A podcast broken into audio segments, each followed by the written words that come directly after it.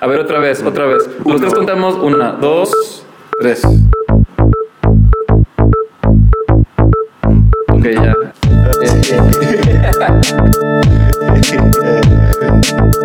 Hola, mi nombre es Miguel Melgarejo Y yo soy José de Lao. y en este programa sacamos el diseño. Fuera de contexto.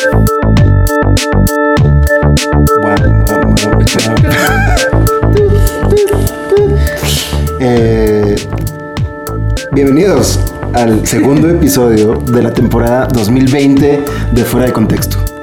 ¿Cómo estás, José? Bien. Eh, el día de hoy tenemos un programa muy especial porque vamos a entrevistar o vamos a contar la historia de un gran amigo nuestro, el, el Shady, también conocido como Alexis del Toro.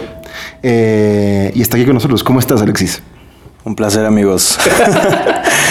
¿Cómo están? ¿Cómo están? Pues este, no sé esto es, este, sea una trampa, eh, pero no, muchas gracias por considerarme, muchas gracias por invitarme. Este, vamos a ver qué, qué quieren saber de mí, pero pues aquí todo bien. Con lo que queríamos empezar más bien es preguntándote, ¿por qué todo el mundo te conoce en la escena del diseño, güey? ¿Cuál es la historia y por qué? Eh, pues está difícil esa pregunta. Casualmente. Vamos, vamos a replantear la pregunta, ¿no? Porque más que, o sea, es obvio que todos te conocen.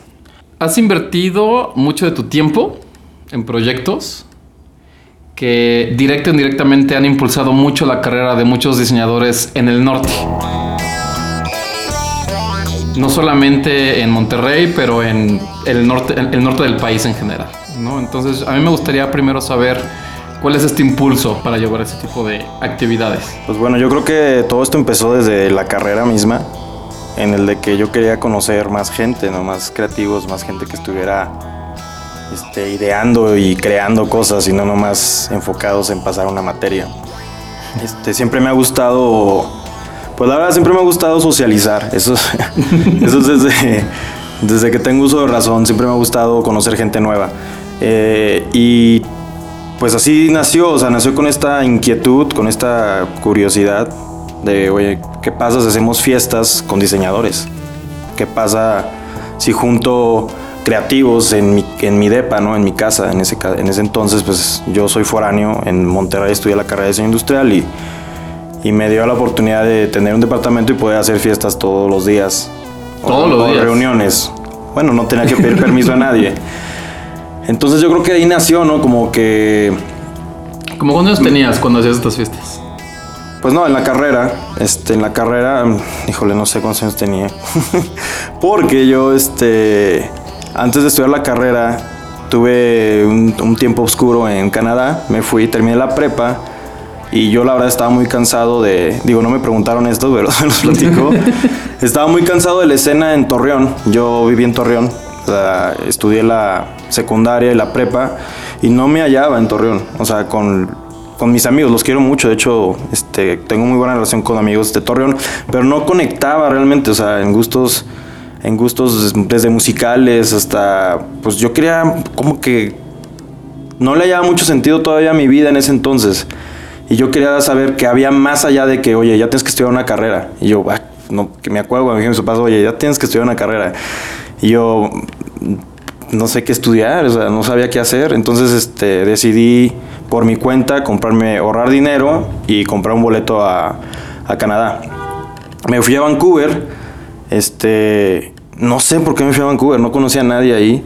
Me daba miedo irme a Estados Unidos y Canadá no pedía visa en ese entonces. Y el ir a Vancouver me dio también esa oportunidad de independizarme, conocer gente del medio de diseño. Yo no sabía qué estudiar, pero sabía que me gustaba. Siempre me ha gustado, pues no sé, toda esta cultura del graffiti, este, las portadas de los discos, o sea, tendencias gráficas, ¿no? Si a mí me habían preguntado en ese entonces qué estudiar era diseño gráfico por todo esta por todo este movimiento, pero yo no sabía que existía la carrera de diseño industrial, por ejemplo. Pero el haber ido a Canadá a mí me dio la oportunidad de poder conocer gente de todo el mundo. Y pues como les digo, siempre he sido muy social, siempre me ha gustado platicar con la gente, escucharla. Este, pues ya saben, me gusta el doble sentido, me gusta que este que la gente se sienta a gusto conmigo, este, y lo intento hacer de la manera más amena y natural posible. Entonces yo creo que pues no sé, yo creo que ahí arrancó en, en el que me gustó, realmente me gustó conectar con gente y sobre todo inconscientemente en Canadá, en ese tiempo que estuve, este, que prácticamente fui a trabajar en lo que se podía, me fui inclinando a conocer gente relacionada con la creatividad. ¿Qué es lo que haces en Canadá? Pues el primer trabajo que tuve fue en un hostal. Este, ahí hacía hamburguesas. Que y que es un trabajo... Bien pagado. No, o sea, evidentemente... Sí pero, pagaban pues, bien. Pero que estás constantemente Ah, platicando, con banda de todo el sí. mundo, ¿no? Sí, este, era un hostal y conocía gente, Cambi Bar se llamaba el hostal. Este, y no sé, tuve muchos trabajos, este, afortunadamente conocí gente buena, gente mala, este, hice de todo y, y estuve casi, casi un año y medio, casi sí, un año y medio estuve en Vancouver. Este, trabajaba en una agencia que limpiaba oficinas. Este, llegábamos como a las 6 de la tarde, 7, limpiábamos oficinas. Me acuerdo que una vez este, nos tocó limpiar las oficinas de la Universidad de la UBC. De, y, y ahí es donde descubrí la diseño industrial. Entré un salón y vi lleno de maquetas. Este, pues me llamó la atención. Me dije, oye, ¿qué es esto? No? Esto no es arquitectura. Y ya descubrí la carrera de diseño industrial y decidí estudiar la carrera de diseño industrial. Y pues posteriormente se vino todo este movimiento que yo me acuerdo que en la carrera, pues conocí a Mike ahí en la carrera y, y había muchos diseñadores, pero había gente que sí quería hacer diseño, que sí, que sí quería ir más allá, ¿no? Que de un salón de clases. Y ahí es donde decidí bueno, ¿cómo podemos juntarnos, ¿no? O sea, ¿cómo podemos de alguna manera conectarnos? Y, y son esferas muy pequeñas, la verdad. ¿Cómo podemos conocer chavos de nuestra edad en otras universidades haciendo lo mismo que nosotros? Y yo creo que de ahí fue donde empezó todo esto que, que- que hemos hecho, ¿no?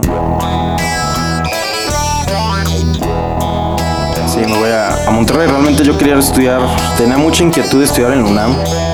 En ese entonces, toda mi familia es de la Ciudad de México y como mi familia es de la UNAM, la mayoría, y yo quería seguir como con esa tendencia, pero este, acabé en Monterrey estudiando la carrera. No, no, nunca, nunca más regresé a la Ciudad de México. Me acuerdo que como todos y, actualmente también doy clases y siempre nos quejamos de los maestros. Siempre nos quejamos de este de las clases que muchas veces no, no creemos que son lo que, lo que pensábamos cuando entramos a la carrera. Entonces yo intenté disfrutarlo lo más que pude. Algo que me costó es que venía de Canadá y en Canadá es muy fácil trabajar y estudiar. Y me costó mucho que en la cultura de México muchas veces es muy complicado hacer las dos cosas a la vez y tener que depender de tus familiares nuevamente, eso, eso para mí fue lo que más me, me costó. Pero creo que tuve muy, muy, muy buenos, tengo muy buenos recuerdos de la carrera, me la pasé increíble. Pues te conocí a ti, me la pasé increíble. conocí, conocí a mucha gente que con- actualmente todavía tengo muy, muy buena relación. Y no sé, siempre me, siempre me, este, me llamó la atención conocer gente que creía que, que podían aportarme a mí realmente, o sea, que, podía hacer, que podían hacerme crecer, en, en- hablando sobre diseño, ¿no? Me acuerdo en este caso que de Enrique Vázquez Bulfo, que el famoso Quique, que tiene un negocio que se llama La Tipográfica, que yo recuerdo que para mí en ese entonces era uno de los diseñadores eh, de los de la carrera que de los más buenos. Ese eh, Kike era buenísimo porque es autodidacta. O sea, cuando nosotros nos estaban enseñando algún software, él ya lo conocía. O sea, él era muy bueno. Yo lo veía a distancia porque en ese entonces la verdad era una persona medio cerrada. Y yo intenté acercarme a él sin que él me, me conociera, ¿no? Y, y- y afortunadamente todavía tengo relación actualmente con él, pero me costó mucho conectar con él y aprender. Yo aprendí mucho de, como aprendí de Quique, pues aprendí de ti y aprendí de, de otros amigos de la carrera, pero pues es lo mismo, ¿no? Es muchas veces de que, ay, no, este, qué mamón, ¿no? Ya no voy a hablar con él porque no me hizo caso. Y en mi caso era de, no, al contrario, voy a ver de qué manera puedo colaborar con esa persona, de qué manera puedo este pues llegar a conocerlo más, ¿no? Y crear un vínculo de confianza y no sé, a ver qué pasa. Siempre ha sido así, vamos a ver qué pasa. El proyecto de Tok Tok fue igual, o sea, fue bueno, vamos a ver qué pasa, o sea, no tenemos nada que perder. Este, y no sé si te acuerdas, pero en ese entonces este personaje Quique él tenía una inquietud de tener un, un programa de radio en frecuencia tech. Entonces, este él era, es, era su proyecto realmente. Y posteriormente te invitó a ti. Se El cotor- Sonorama. el proyecto se llama Sonorama. No, que no está tan mal el nombre, ¿no? Estaba bien padre. O sea, y realmente para Kike, como él dice, su fantasía era tener ese programa de radio y poner la música que él quisiera poner. ¿Y qué música era? Pues es- es- es- en ese entonces un chingo escuchaba de. Vendra y escuchaba este eh, eh, música alternativa. O sea, realmente Kike tiene un gusto musical este, muy bueno. Y invita a Mike al programa aquí, que yo creo que dijo, bueno, pues necesito esta pizca que yo no tengo, ¿no? Entonces invita a Mike. Y yo por ahí escuché de que, oye, no manches, güeyes van a tener un programa de radio, pues, se suena bien padre. Y yo literal me acoplé al programa de radio. O sea, yo no o estuve sea, invitado. Yo, yo, yo como externo, ¿no? Ah, sí, Así sí. de que, o sea, tú jangueando, tú, tú jangueando con Quique y Alexis así de que, ay, estos güeyes están haciendo esto bien cagado, pues a ver cómo me meto. Me metí, me Pero metí, tú, tú- me tú- invité. tú no eras como cuate de estos güeyes. Quique, sí, eran Sí, mis- no. ya éramos amigos, o sea, Eh. ya, ya nos conocíamos. A, a Quique lo conocía más que a Mike. A ti, Mike, creo que te conocía a finales de la carrera. Sí, más ese finales. Este. Y también Mike era el, se hacía el interesante, era así el diseñador, así. este, el de que tú no sabes nada, yo sé todo. ¿Neta? Pues es que sí, sí era bueno, Mike, la verdad. Era, porque ya no hace diseño. Entonces, este, me, me supe este programa y se me hizo una idea este, fabulosa, ¿no? Y me, literal, me, me invité al programa. Sí, yo me acuerdo un día que íbamos a grabar, el, el- el- bueno, a grabar, a transmitir en vivo el programa. Y llegó Alexis y pues yo veía que no se iba. y pues de repente nos metimos en la cabina los tres. Y así fue. Y ya, y luego yo me acuerdo que Kike sí está enojado de que este güey, ¿qué onda? No O sea, ¿por qué está aquí. Pero bueno, este. Estaba padre, la verdad eran, eran de esas cosas que no son de la escuela. O sea, son proyectos que no son tareas, no son- nadie te lo pidió hacer. Y la verdad, ya, plati- ya habían platicando con Mike y Kike era de que el programa tornó en hablar sobre diseño. Que eso estaba bien padre, nadie hablaba de diseño en ese entonces, ¿no? Era. Era difícil conocer sobre diseño. Deja tú internacionalmente, localmente. O sea, ¿qué está pasando en, en tu entorno, en tu ciudad? ¿no? Es- era difícil y era como una tarea extra. O sea, vamos a hablar de temas de diseño de Monterrey y además poner música. Entonces está súper atractivo el, el proyecto de Sonorama que nos transmitían en FM, ¿no? Sí, era FM. Lo cual era algo increíble, o sea, no sé ni cómo lo consiguió Quique. Mandó cartas y lo aceptaron. Y, y- y fue, yo creo que de ahí nació también esta inquietud de, oye, sí se pueden lograr cosas y sí podemos conectar con creativos, porque yo me acuerdo que tenemos teléfono en cabina y nos hablaban al- y eran así de que, bueno, los primeros episodios pues nos hablaban, pues, en ese entonces pues yo creo que estoy hablando que esto fue como en el 2006. ¿A, a, a qué hora era el programa? A las 11 de la noche, o sea, nos escuchaban los taxistas, pero me acuerdo que en ese entonces no había, o sea, el Facebook empezó en el 2007. Sí, era pre-internet. Era pre-internet. Como que Me- medio empezaba. Teníamos que hacer flyers y pegarlos en los talleres de escuchen Sonorama. Aquí que no le agradaba nada esa idea, porque era como que él quería que fuera un, pro- un, un proyecto más este Más oscuro. underground. Pero no, hombre, ahí me veías yo pegando stickers del programa y Bueno, flyers. pero ah, me dio ese sentido, porque yo cuando estudiaba diseño, pues in- indudablemente tú estás haciendo la, la entrega en la madrugada y antes de puta Spotify y antes de el streaming, pues era el, escuchas el mismo CD, El CD, tres veces. exacto. Y pues estaría tan divertido escuchar a, pues a Sonorama, ¿no? Pues Kike dice que él intentaba conseguir chicas con este programa de radio, lo cual no sucedió. Nunca fue, nunca fue no pasó, pero realmente sí era muy divertido. Nos escuchaban nuestros amigos y te hablaban a cabina y luego este, pues los maestros tenían apodos y luego oye, que oye, nos van a quitar el programa, o sea, no. Este, estuvo muy divertido, pero la verdad es que yo creo que esto sí fue un parteaguas en de que, oye, pues se pueden lograr cosas bien interesantes. o sea, y de ahí nació, yo creo que de ahí nació la idea de, porque ya después ya no tuvimos el programa de radio, nomás duramos una temporada al aire. Sí, como seis episodios, una cosa así. Este, y, y fue como que nos juntamos y de que, oye, pues es que, ¿qué más podemos hacer, no? O sea, estaría padre hacer algo más. O sea, fue, yo creo que fue una inquietud de todos. Sí, particularmente creo que, si mal no recuerdo, nos llamaba mucho la atención esta onda de que todos los congresos de diseño traían a, no sé, a Karim Rashid y a... rockstars. Pero nunca hablaban de lo que pasaba localmente. Y, y de ahí como que empezamos a tener este tipo de conversaciones. Eh, pero, no sé, más bien, para la gente que no, es Tok- que no sabe qué es Tok Tok, porque es mucha, porque creo que es un fenómeno más del norte, Sí. eh, ¿cómo lo describirías tú? ¿Qué pasó Bueno. y qué...? eh, bueno, no, la- me acordé de la primera vez que hicimos Tok Tok. Bueno, Es difícil ahorita así como rápidamente explicar qué es Tok Tok, pero realmente fue un Tok Tok, fue un movimiento, un movimiento que unificó al- a la comunidad creativa de Monterrey. O sea, realmente nuestro rol sin querer, queriendo, unió a todos estos diseñadores en una plataforma, en un, en un en un evento en el que todos nos juntábamos, este, generábamos ideas, este, se hacían colaboraciones. No existía la palabra networking en ese entonces y eso es lo que pasaba. Se pasaba en estos eventos, ¿no? Este, para hablar un poco más de cómo, cómo, cómo existió, cómo nació Tok Tok. Después de este programa de radio que nos juntamos, nos juntamos en mi casa, este, con, con todas estas inquietudes, eh, platicando con Mag y en ese entonces con otros amigos diseñadores, fue como, oye, ¿qué, ¿qué, podemos hacer? O sea, ¿qué podemos hacer para poder resolver o darle una alternativa a este gremio de diseño?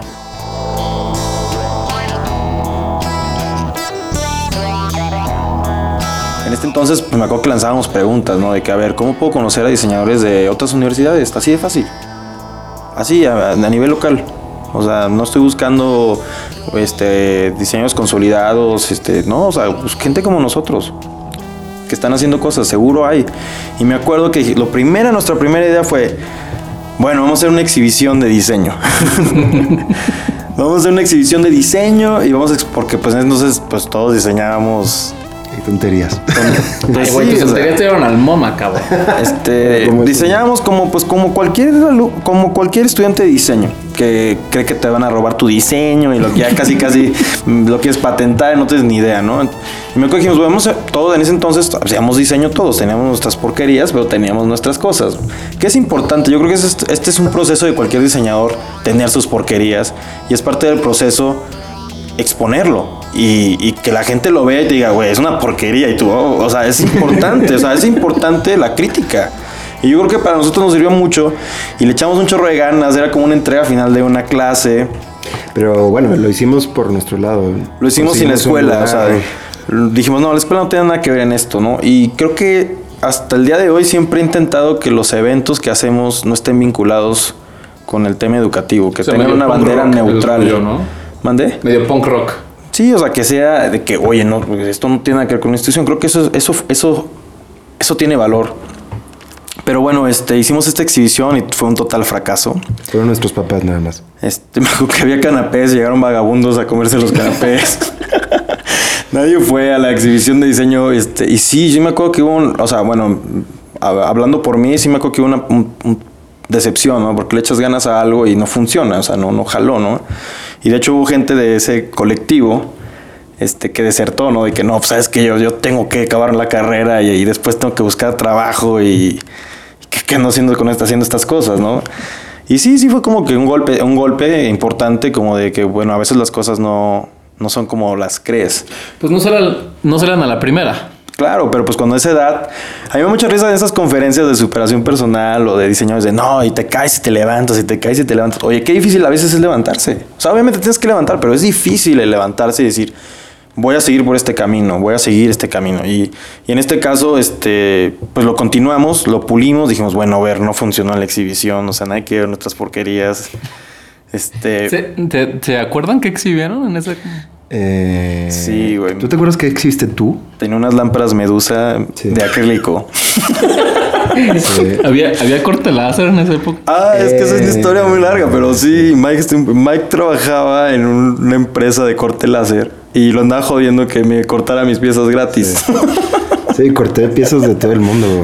Este, este... salió mucha producción, pero Hubo números rojos en esa empresa, pero yo exhibí unos anillos de acrílico. Eh, el acrílico era nuestro material en sí, sí, eh, y, pero yo me acuerdo de haber tenido como esa genuina... Eh, o sea, realmente pensaba que alguien importante iba a llegar, iba a decir wow, y iba a comprar cosas, y que de ahí íbamos para arriba. Había un sentido de compañerismo muy fuerte, que creo que eso fue lo que salvó al movimiento como tal, porque si bien, como dijo Alexis, no funcionó esa exhibición, la gran mayoría seguimos buscando qué podíamos hacer. O sea, encontraron que, el, que en una exhibición tal vez no era el formato, pero había algo que estaba jalando, que, querían seguir, que, ustedes querían que, siguiera sucediendo. Yo creo que nos dimos cuenta que no se trataba, o sea, si nosotros, si nuestro discurso era queremos hacer una comunidad, entonces estábamos haciéndolo mal si decíamos, pues vengan a vernos a nosotros.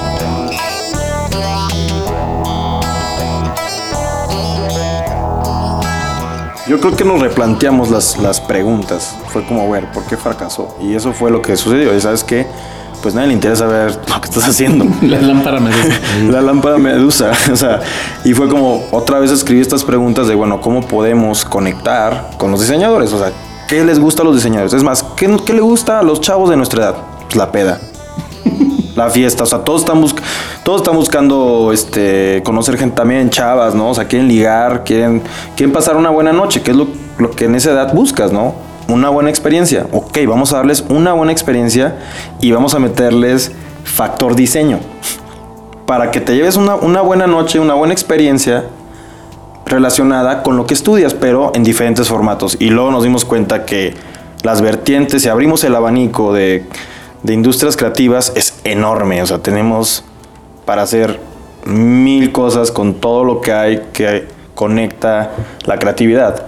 Desde nosotros que damos diseños industriales, fotografía, para mí hasta un tatuador, incluso es igual de creativo. Entonces, este, pues nos dio juego de, de hacer esto. Entonces, nosotros empezamos el movimiento Tok Tok con eventos, pedas relacionadas con diseño en el 2007. Sí, sí, donde no lo había nada en ese entonces, no había pechacuchas, no había, bueno, en México. Fucked Up Nights. No había Fuck Up Nights, no había este, nada Nights. y me acuerdo que, bueno, pues cómo le vamos a poner al proyecto, ¿no? O sea, cómo vamos a hacer, porque pues tiene que tener un nombre este movimiento, ¿no? Y, y me acuerdo que Mike estaba casado, hasta la fecha yo creo que estaba casado, de que vamos a poner la marabunda. Marabunta. La marabunta, la marabunta. Vamos a ver la marabunta. Yo, oye, no manches, es como si estás con tu, con tu novia. Oye, vamos a la marabunta. Pues claro que no. Y que ese novio no, no, no, no, no, no pega. No pega la marabunta, la marabunta. Y ya lluvia de ideas, este. Y salió este el nombre de. Igual en una. Una peda en tu casa. En A mí, una peda en a mi mí casa. me dijeron que es porque estaban escuchando una canción. No. Fake news. Eh, no, la verdad es que hay varias Estaban escuchando Guns. Hay varias teorías, pero realmente lo que. Fue una super peda. O y sea, al- cuando digo información es que tú me dijiste una vez en tu casa. Mira, fue una super peda y en la mañana siguiente en la frente de Mike decía toc toc. ¿Es neta? No, no, no fue así, pero. Pero el.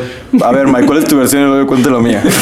Eh, según recuerdo yo, Abril Vergara, que es una gran amiga nuestra que vive en, ahora en Suecia, una diseñadora textil muy exitosa, eh, creo que a ella se le ocurrió la palabra como toc toc.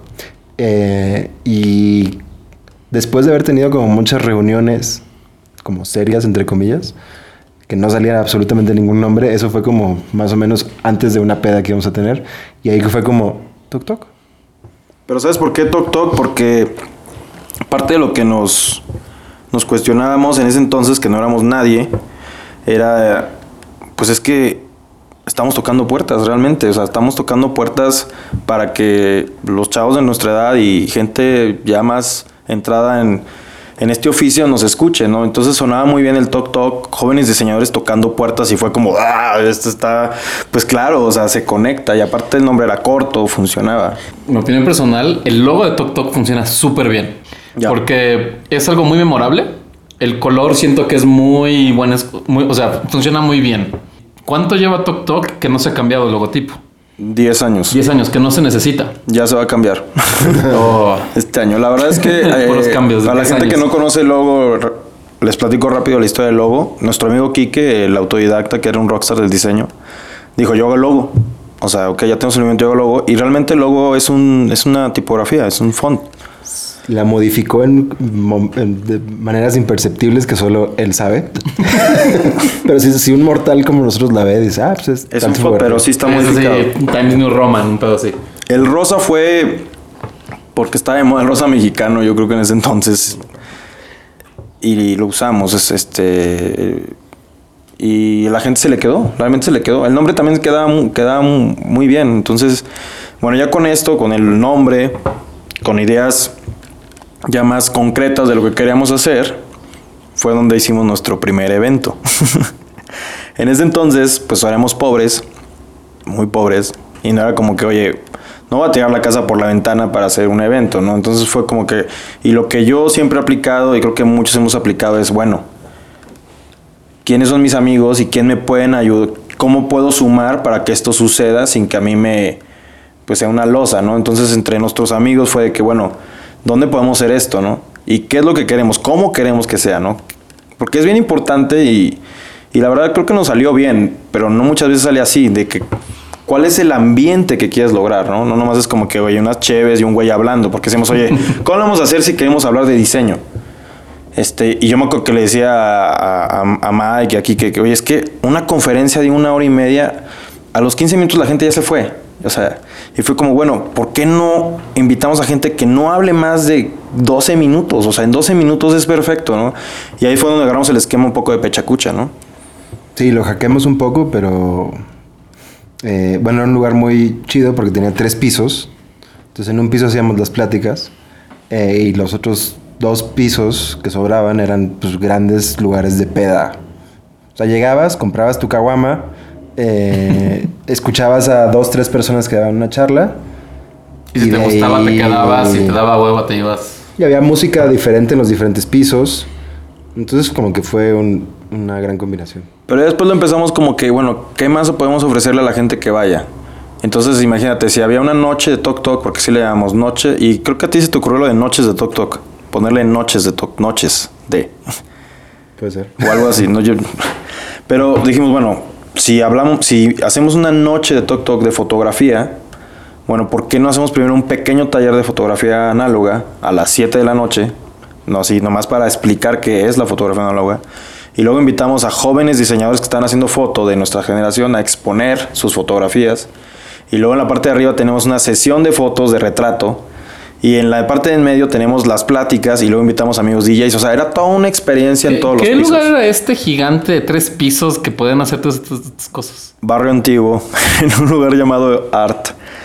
Este, para nosotros era cero, cero negocio porque no sabíamos nada sobre negocio. O sea, no nos llevamos un peso de nada de la venta de alcohol. Ahí lo hicimos millonario, creo, con, con, con- con esos eventos. No cobramos ni entrada ni, ni barra. Nuestra gran satisfacción era que funcionara. Yo me acuerdo que, eso sí, nuestra inversión era el tiempo. Pero para mí me acuerdo que, o sea, era una súper satisfacción saber de que, oye, funciona esto, funciona, o sea, la gente viene, la gente está conociéndose, este, le gusta este formato, ¿no? Y esa era la gran satisfacción, nunca fue viéndolo con ojos de negocio, creo que también eso fue parte del éxito. Sí, estábamos muy tontos. Eh, nos juntamos una vez con el dueño y el dueño nos dijo como, sí, pero pues no, No se me lleva interesa. nada. No pueden cobrar cover y toda la venta de alcohol me la llevo yo. Y nosotros dijimos, sí. O sea, nos dijo, les presto mi, mi- Ustedes, mi- va. les, presto, les presto mi equipo, les presto mi lugar. Yo para mí estaba de que, güey, digo, como dice Max, estábamos muy tontos, pero dije, güey. Pero también estaban hacerlo. chavitos. Era así como de, güey, este don nos está dejando hacer estas madres aquí. Sí, y el lugar estaba increíble y la verdad, este, y ahora que lo veo, digo, güey, ese güey sí se aprovechó de nosotros un montón. Pero es parte de también, o sea, al final eh, gustó mucho entre la comunidad de diseño y como una vez dijo Mike, le pegamos un panel de abejas, salieron de todos lados diseñadores. Entonces, yo creo que también de ahí es donde, pues, hablando por mí, me empecé a conectar con mucha gente del medio de diseño en Monterrey. Es algo que te quería preguntar, porque finalmente de, de esas primeras noches de Tok Tok fueron hace 10 años. Y tú te has quedado como líder del movimiento, no sé, 8, 9 años, no sé. Este, ¿Qué tipo de cosas han surgido en Monterrey? O sea, en general, que hayas visto que, ah, mira, esto salió chido de Tok Tok. Y también para ti. Ok. Algo que todavía, y lo platico bastante, que, que a mí, si ustedes lo dicen así, me, me impulsa a seguir y para mí es una gran satisfacción es, primero que nada, conocer gente que me diga, oye, este estudio este, existe por Tok Tok. O sea, nos conocimos en Tok Tok y, y gracias a, a esos eventos que hacías, formamos nuestro estudio que ahorita ya está consolidado y, y tiene 20 personas trabajando en el estudio. Es como ¿Como que- cuál? pues eh, Jerome, eh, Jerome Zimmerman se conocieron ahí. O sea, hay varios. Hay, la verdad es que no me quiero equivocar y no quiero decir, pero sí hay varias que de repente me lo recuerdan, incluso. Este, no sé si recuerdas también una vez una noche Tok Tok, este, la de Grupo W, de Digital Invaders, Sí. que no sé a quién se le ocurrió de... Bueno, para los que no saben, Grupo W es una agencia digital en Saltillo, Coahuila. En ese entonces era una de las cuatro agencias más importantes en el mundo, tenían premios por todos lados. Y ellos fundaron una escuela llamada Digital Invaders. Y llegaba gente de, todo, de Latinoamérica y de todos lados, porque su esquema de la agencia era de que les costaba mucho, mucho dinero conseguir gente para el estudio. Entonces dijeron, oye, ¿por qué no ponemos una escuela? Y nuestra misma gente del estudio da las clases y pulimos a chavos creativos que posteriormente nos pueden servir para la agencia. Estaba muy padre ese, ese, ese formato, ¿no? Y creo que a ellos se les ocurrió que en una noche Tok Tok rifaran una, una beca completa para, un, para alguien creativo, ¿no? Este, te estoy hablando que esto fue hace muchísimos años. El punto es de que a veces uno hace cosas y no se da cuenta del impacto que tiene, ¿no? Cuando sacamos la convocatoria, eventualmente ganó un chavo de San Luis. Ya platicando con este chavo de San Luis, nos platicó que él se escuchó la convocatoria en internet, agarró un camión sin dinero, con su USB, con su portafolio, a una noche de Tok Tok. Llegó ahí, estuvo en Barrio Antiguo toda la tarde hasta en la noche.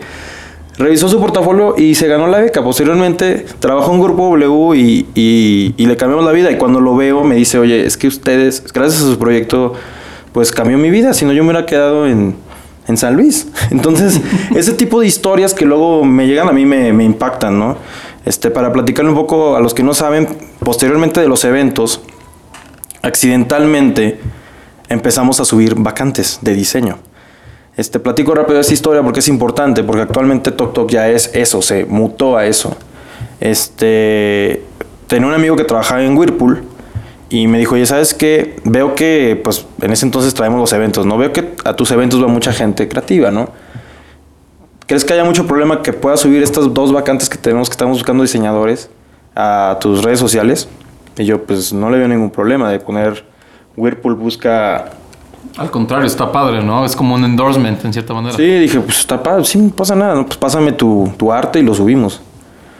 Este, posteriormente la subimos y me acuerdo perfecto que a la semana me, me- oye, ¿sabes qué? Ya bájala, ya baja la información, ya no la subas. Y yo, ¿por qué? ¿Qué pasó? ¿La, la ortografía? ¿O qué puse ahí? Me dijo, no, ¿sabes qué? Gracias, nos han llegado, los mejores este, eh, postores para los vacantes han llegado de Tok Tok. O sea, la verdad tenemos bastante material para, para conseguir, ¿no? Y, y le seguían llegando portafolios. Me, llamó- me llamó mucho la atención eso, ¿no?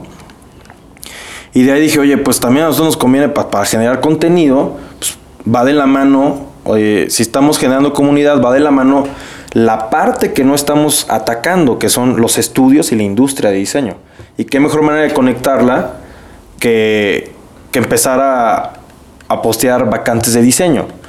Entonces, este, durante muchos años estuvimos sub- subiendo vacantes realmente chileramente, sin ninguna estructura, solamente que, oye, ¿sabes qué? Estamos, este, tal estudio está buscando, tal estudio está... Era una chamba, la verdad, este, no éramos la formalidad que, que debió hacer, pero, o sea, de repente me di cuenta que había fiestas que, así casuales, o que llegan chavos y me decían, oye, tú eres de, tú eres de Tok Tok, sí.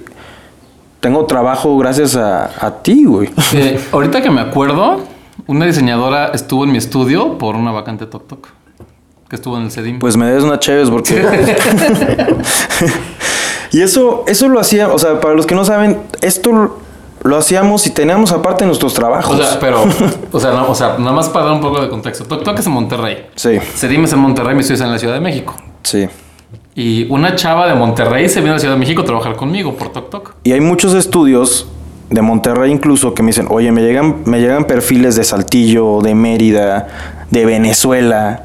Y actualmente el tráfico de la página de Tok Tok es una locura. O sea, no bajamos de 3.000 visitantes diarios. Bueno, los fines de semana son los más bajos, 500, 700 personas.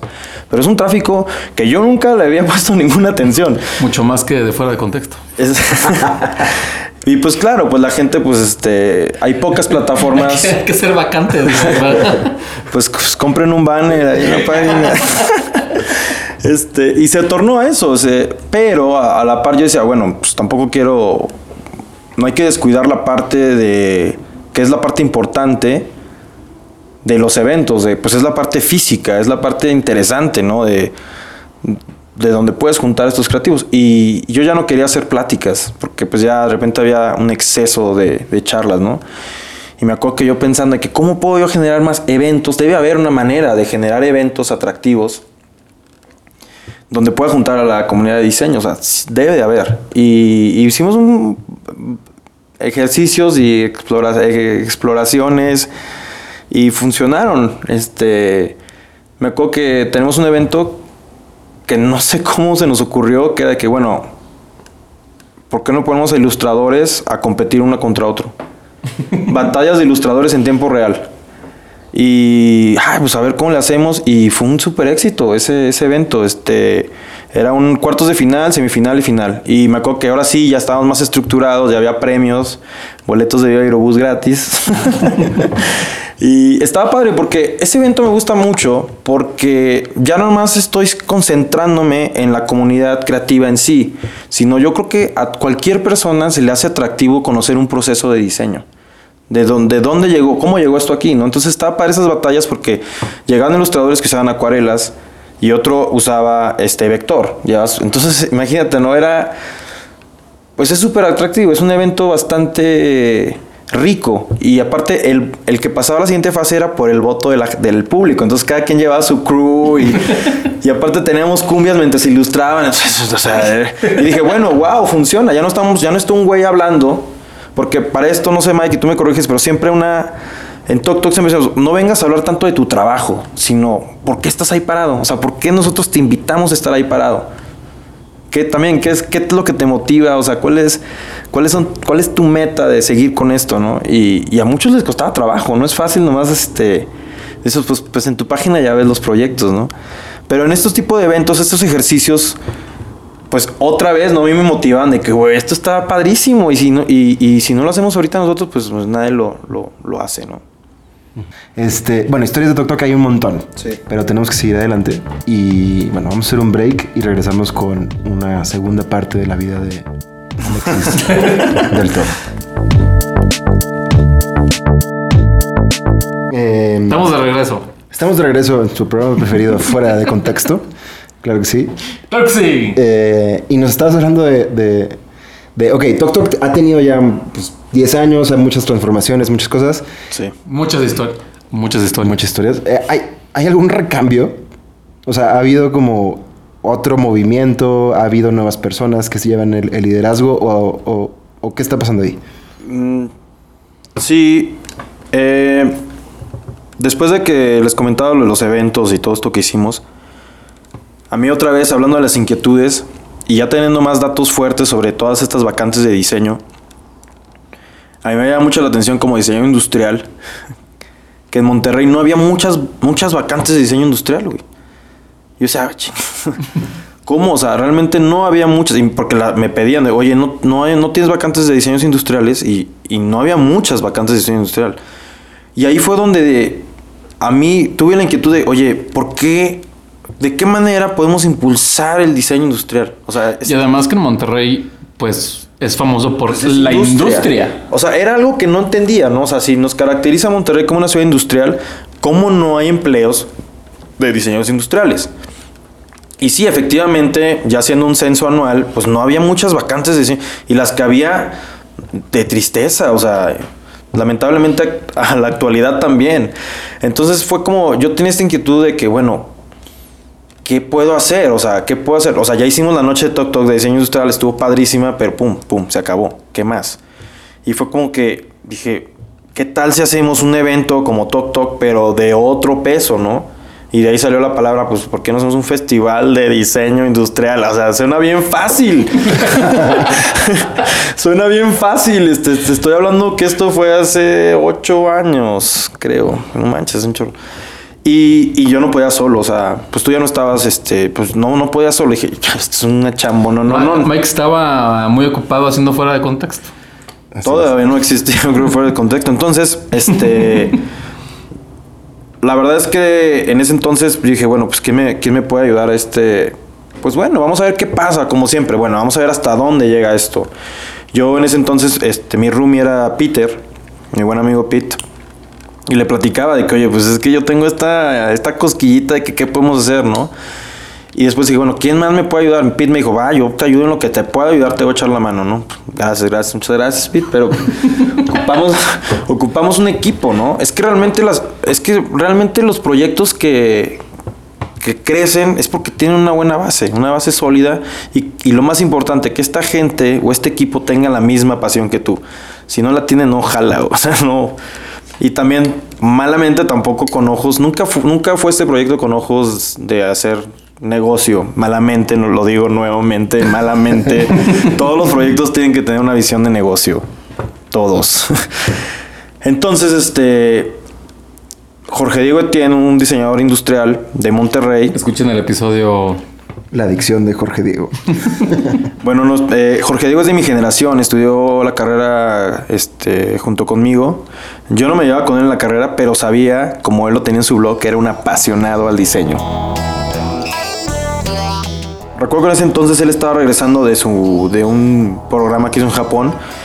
Y sí, o sea, me acuerdo que fui a su oficina y le dije, mira, a ver, tengo esta inquietud. O sea, tengo la inquietud. Él conocía muy bien el proyecto de Tok Tok. Le dije, quisiera hacer algo mucho más pesado, ¿no? Este, algo que tenga más impacto y, y ¿por qué no? O sea, vamos a agarrar el diseño industrial como esta profesión para ver si la podemos crecer, la podemos impulsar, la podemos conectar. Y me acuerdo perfecto que en esas primeras juntas fue siempre intentando hacerlo, dar las oportunidades que no tuvimos nosotros cuando estudiábamos. O sea, siempre impulsando al talento joven. O sea, ¿cómo podemos todas? Porque no sé, no sé si ustedes concuerdan conmigo, pero muchas veces cuando estás estudiando tienes un chorro de ideas, este, tu mente está a mil por hora y cuando entras a un trabajo empiezas un poco a encasillarte a, y te empieza a moldear este, pues sí, o sea, la industria y al final muchas ideas quedan perdidas o, o tus sueños también quedan truncados. Entonces dijimos, bueno, ¿cómo podemos hacer eso? O sea, que, que no se muera esa, esa, este, pues esa energía que tienen estos chavos cuando están todavía estudiando y cómo podemos darle seguimiento, ¿no? Entonces todo sonaba bien padre, suena bien padre. Este, y O sea, porque decidimos. para, para el tema, o sea, para ese entonces, cuando, cuando empezó Decode, Ajá. ¿no? Que es lo que estamos hablando. Este, Jorge ya tenía su estudio, tú también ya tenías en cierta manera tu estudio. O sea, ustedes ya, ya no eran estudiantes, ya No, eran- ya estábamos pagando renta. o sea, ya tenemos gastos fijos. Este, pero te digo, yo tenía esto y dije, bueno, vamos a ver qué pasa. Pero realmente surgió, todo esto que les estoy platicando es un proyecto llamado Decode, que significa, en ese entonces, el, el nombre viene de, de decodificar el diseño. Porque mucho, eh, igual como Tok Tok, ¿no? Desglosando las cosas fue, bueno, ¿cómo podemos hacer que la gente sepa más sobre diseño industrial? O sea, mi mamá piensa que diseño industrial, bueno, son mesas y sillas, y no es así. O sea, hay más allá del diseño. Que lo interesante es de que cuando pasó Decode, también estaba el abierto, también estaba Design Week en el DF. Al mismo tiempo del abierto empezó Decode. Me acuerdo que tuvimos una comida con los del abierto y de que, no manches, tenemos las mismas, tenemos las mismas ideas. Ay, yo lo pensé primero. Y de que, güey, pues no, obviamente el esquema del abierto era mucho más este, grande que el nuestro, ¿no? Aquí éramos este, cuatro personas y aquí en el abierto era un era muy, muy pesado. el- Pero lo que voy es de que ustedes también tuvieran muy, muy claro desde el principio que era un tema de localía. Exacto. Siempre fue No. con el tema local, impulso local. Y Porque en el DF tienen el abierto, tienen eh, eh, Design Week, tienen todo ese tipo de cosas, pero pues en Monterrey, ¿qué hay? pues no había nada. Pero bueno, a lo que voy es de que gracias a Tok Tok, realmente es importante que Tok Tok y Designaholic en ese entonces, porque Jorge Diego por su parte traía ese blog de diseño, pues realmente eh, eh, nació Decode de esto, ¿no? Eh, fue un festival que lo hicimos cinco años seguidos en Monterrey y, no les digo mentiras, para mí mi sueño era ser uno de los festivales de diseño industrial más importantes del país. O sea, siempre fue así como que nues- nuestra, ahora sí que nuestra meta, ¿no? Y, pues en mi caso mi sueño de que, oye, yo quiero que esto sea algo no pasajero, ¿no? Que sí llegue a tener impacto y creo que lo logramos. No fue nada fácil, inclusive el primer año, igual que cuando estábamos platicando de la exhibición, eh, estuvimos a nada de tirar la toalla, o sea, sí nos fue... Yo lo describo ese primer año como cuando te subes un, a un juego mecánico de feria de pueblo y te estás vomitando y no te puedes bajar, o sea, las cosas salían mal y mal y mal y no había manera de parar el tren, o sea, y, y- y aprendí, aprendimos, o sea, aprendimos mucho de esto, era muy diferente a los esquemas de Tok Tok, eh, por lo mismo que les digo que lo queremos ser mucho más profesional. Mucha gente por fuera sí lo vio. Este, yo, mu- muchas veces uno por dentro ni lo ve, no, no, no, no puede digerir el impacto que tiene. Pero gracias a este proyecto de Decode, creo que, que sí hicimos la chamba de, que nos propusimos, que era impulsar el talento joven en Monterrey. Este, parte de las estrategias que también creo que fueron éxito del proyecto fue que cada año teníamos una ciudad invitada. Y eso estaba bien padre. Y siempre sobre la mesa fue, Ciudad de México nunca va a ser ciudad invitada. Pues ¿para qué? Porque tienen todo, ¿no? Pero ¿qué tal estas ciudades como San Luis, que fue invitada, Puebla, este, Guadalajara? que, que- que San Luis tiene dos escuelas de diseño. Puebla tiene, creo que es, la- es la ciudad que tiene más escuelas de diseño en México. Exacto. Y Guadalajara, pues ahorita es una escena efervescente.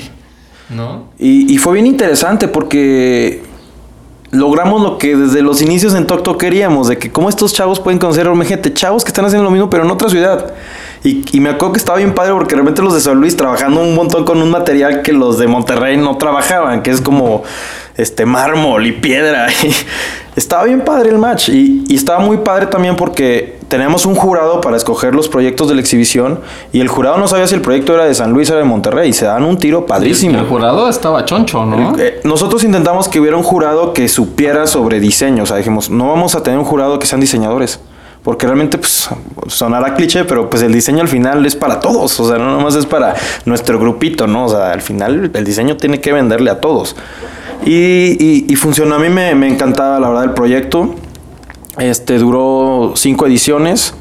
Cinco, yo pensé que tres. No, hombre, güey. Cinco es un montón. No, y, Fueron la- cinco y- años. y estas llamadas generaciones de Code fueron, o sea, lo- los chicos que fueron parte ahorita estaban haciendo cosas bien chidas, Es- ¿no? Eso está bien interesante que menciones porque queremos hacer un... Nosotros dejamos de hacer Decode para no... para crear un poco de polémica cuando el Bronco quedó gobernador de Monterrey. Ahí... A ver, ¿por qué? Porque entró gente nueva a, a las... este eh, eh, Para que la gente sepa, Decode siempre lo hacemos en... Uno de nuestros aliados más importantes de Decode era Conarte, que es el principal órgano cultural de Nuevo León. Este, Conarte tiene el Centro de las Artes, que son espacios este, destinados para el diseño, la arquitectura y las artes y la fotografía. Nosotros picamos piedra, como no tienen una idea.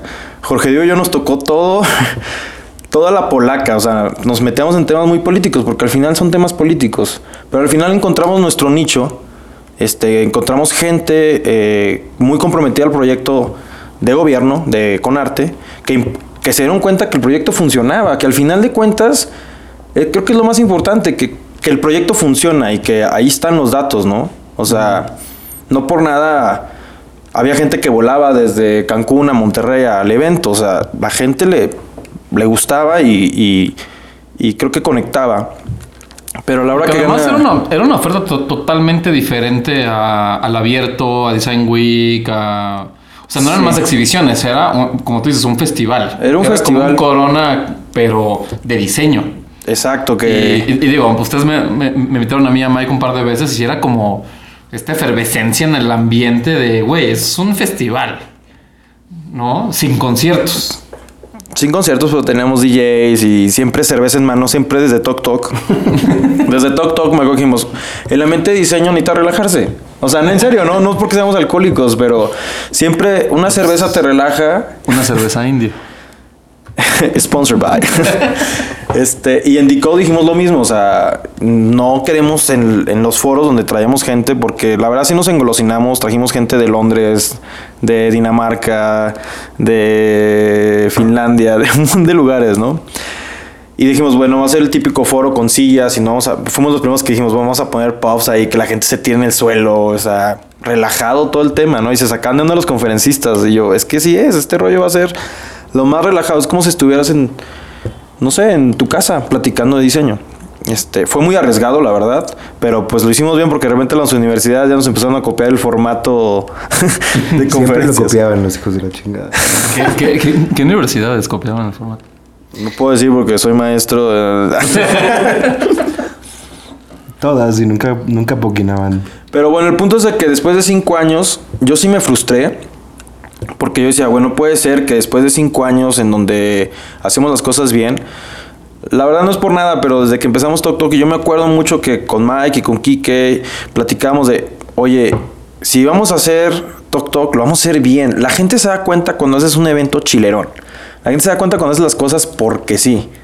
Y sí, y le ponemos todo el amor a los eventos, ¿no? Y, y eso también nos, nos, nos dio esa distinción de que pues es un buen evento, es un buen evento curado. Así fue como Decode, ¿no? De que, oye, vamos a hacer un evento en el que se hagan las cosas bien, si no, no las vamos a hacer. Y después de cinco años que dije, oye, ya no podemos seguir pagando la fiesta nosotros, o sea, ya no podemos seguir nosotros eh, absorbiendo este proyecto. Está bien padre y todo, pero pues al final los números no te dan.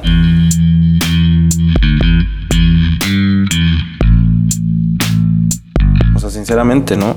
Es bien difícil y bien frustrante cuando pues te topas con pared y gente que no quiere apoyar este tipo de iniciativas.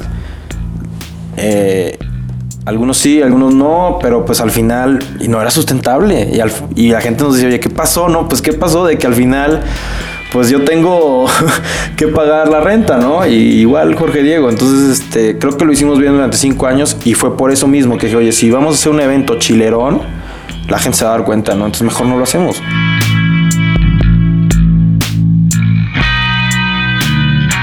Pausamos Decode. Y cuando tengamos estos ingresos o estos nuevos patrocinadores, que por cierto, si alguien nos quiere patrocinar, bienvenidos, vamos a regresar. Y, y, y sí, es alguna espinita que yo, que yo y Jorge y yo tenemos, de que queremos regresar, tal vez a no ese festival majestuoso, porque es mucho trabajo.